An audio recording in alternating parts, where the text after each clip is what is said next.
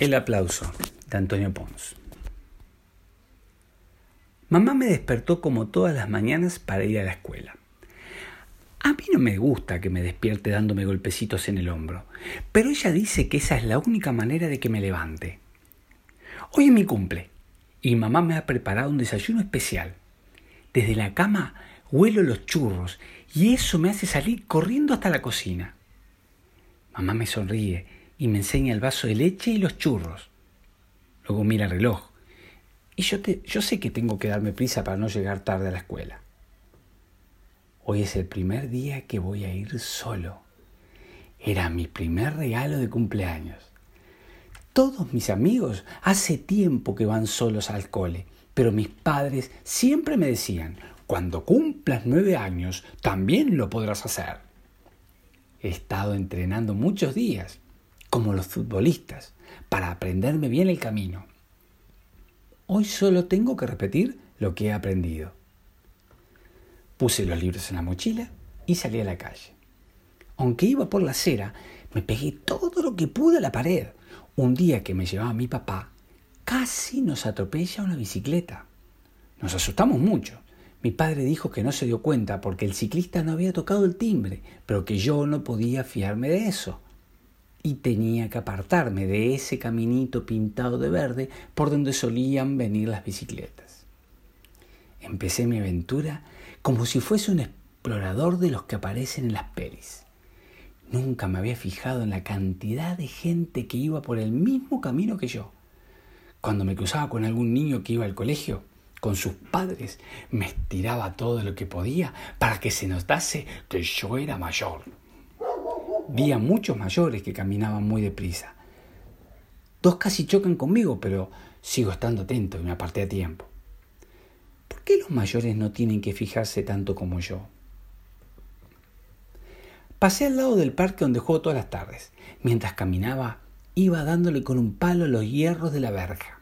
Una señora me hizo una seña, poniéndose el dedo en los labios, mientras me señalaba el carrito de su niño pequeño. Creí que lo había despertado. No sabía que estaba haciendo tanto ruido.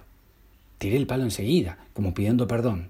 La señora me sonrió y seguí caminando hacia el colegio. Por la acera de enfrente vi a Nandi, mi mejor amigo de la clase. Le saludé muchas veces con la mano, pero no me vio. Bueno, él ya estaba acostumbrado a ir solo y no se fijaba tanto como lo hago yo.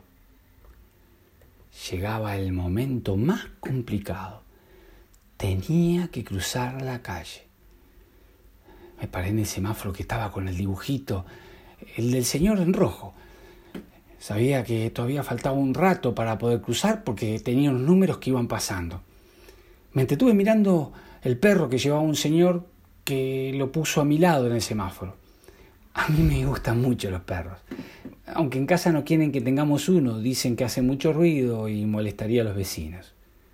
Los números acabaron y se encendió el dibujito del semáforo. Ya podía pasar pero mi padre me lo había advertido muchas veces. Aunque esté verde, mira bien a los dos lados antes de cruzar. Miré con cuidado. Los coches habían parado y el señor con el perro empezó a pasar.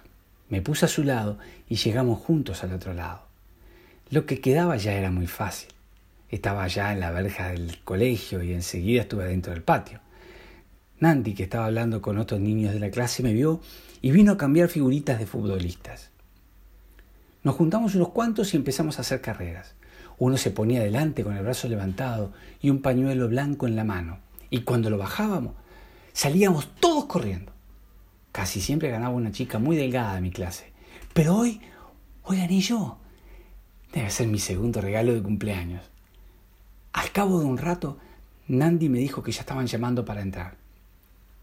Subimos a clase y nos sentamos en nuestros sitios.